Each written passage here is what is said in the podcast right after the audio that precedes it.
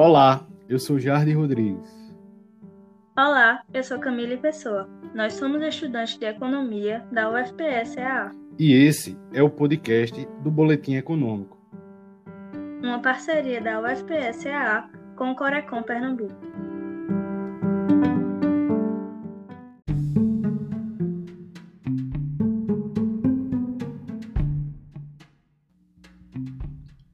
Indicadores educacionais e suas desigualdades no agreste pernambucano. É de conhecimento geral que o acesso da população à educação é um direito humano básico, assegurado no Brasil pela Constituição Federal, promulgada em 1988. Por meio da educação, melhorias na qualidade de vida, nos rendimentos do trabalho e no crescimento econômico são obtidos. Todavia, mesmo diante de bons resultados, ainda existem desigualdades educacionais brasileiras de modo amplo e multifacetado. O investimento público direto em educação, a partir do ano 2000, resultou em um aumento na quantidade de pessoas escolarizadas no país. No entanto, quando se compara o nível de formação em instituições públicas e privadas, fica evidente a baixa qualidade do ensino ofertado pelo governo.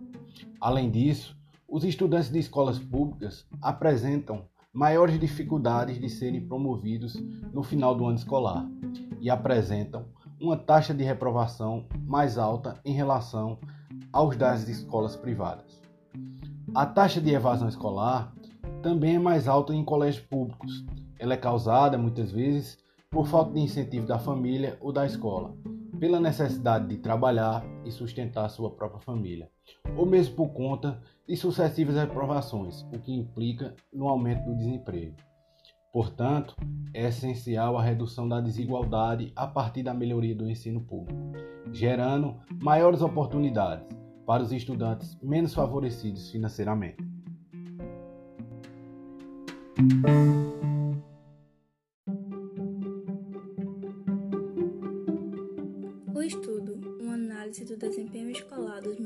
Municípios da Gerência Regional de Educação do Agreste Pernambucano mostra a ideia de que uma população mais educada é mais produtiva e saudável resulta em uma ampliação no investimento de gastos com a educação no Brasil. Em relação a isso, foi criado o Índice de Desenvolvimento de Educação Básica, IDEB, um importante condutor de políticas públicas, pois revela como se encontra o fluxo escolar e as médias de desempenho em língua portuguesa e matemática no país.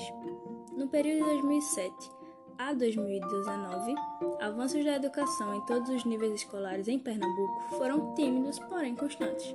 Mas os últimos resultados não alcançaram as metas de qualidade definidas pelo Ministério da Educação, MEC, mesmo obtendo o melhor desempenho do Nordeste. Responsáveis por supervisionar integrar e ajudar na elevação da qualidade do ensino estão as GRES, Gerências Regionais de Educação, que está dividida em 16 unidades no estado. A gerência do Agreste revelou que, durante o biênio de 2017 e 2019, Curupira foi o município que mais melhorou seu desempenho no estado e que Toritama foi o único que piorou. Além disso, 62% dos municípios alcançaram as suas metas individuais. Em relação às disciplinas, há um crescimento insuficiente dos níveis de ensino e uma improficiência na mobilidade entre eles, uma vez que na avaliação da língua portuguesa o nível obtido foi 3 de um total de 10. Analogamente, a disciplina de matemática não destoou os resultados, porque conquistou um nível de 4 entre 10. Tais informações apontam fragilidades de ensino para as duas matérias escolares. Logo, é necessária a construção de novos caminhos para avançar a educação brasileira, o que, por conta da pandemia, se tornou um desafio ainda maior.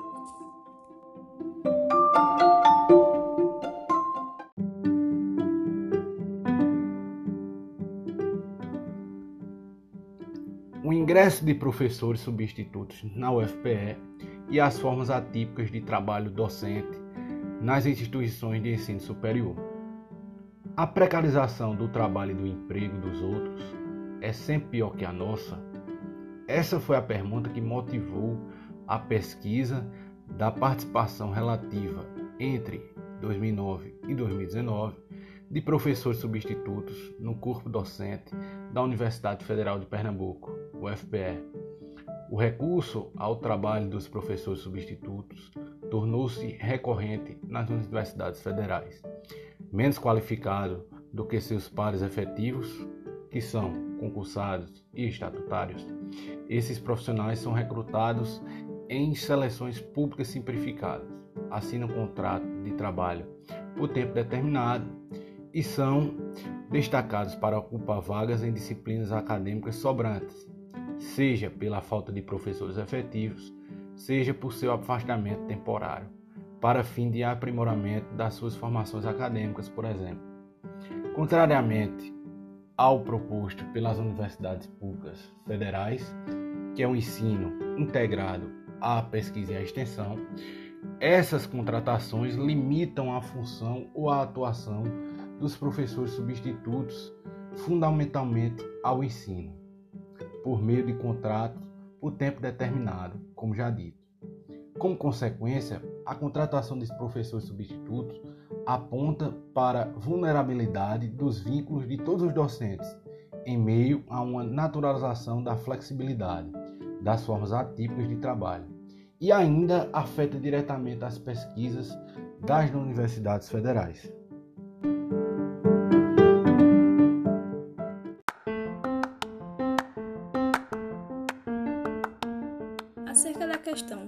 Repercussões da pandemia da Covid-19 no curso de Ciências Econômicas do Centro Acadêmico do Agreste da UFPE, tem-se a pandemia do coronavírus, presente em todo o cenário mundial desde o fim de 2019, trouxe muitos desafios e repercussões para o cenário educacional e no curso de Economia da UFPE-CAA não foi diferente. Essas dificuldades se explicam por diversos fatores, como a falta de incentivos do governo federal, a permanência do conservadorismo educacional, a grande dificuldade das populações mais pobres da periferia de adquirir equipamentos e pacotes de internet e a grande exclusão digital presente no meio rural. A falta de material adequado, estudantes com residências em áreas rurais com acesso precário à internet, foram considerações que os estudantes relataram para acompanhar as aulas e atividades online. São muitos desafios impostos pela pandemia a todos os envolvidos no processo. Pode-se dizer que esse processo acelerou uma série de questionamentos e consequentes atualizações que estavam emergindo pouco a pouco no sistema educacional. Não se pode negar que há ainda limitações em todas as esferas do processo. Porém, o processo de experimentar novos modos de ensino e aprendizagem tem contribuído para ressignificar a sala de aula e deixá-la mais em linha com as exigências da educação no século XXI.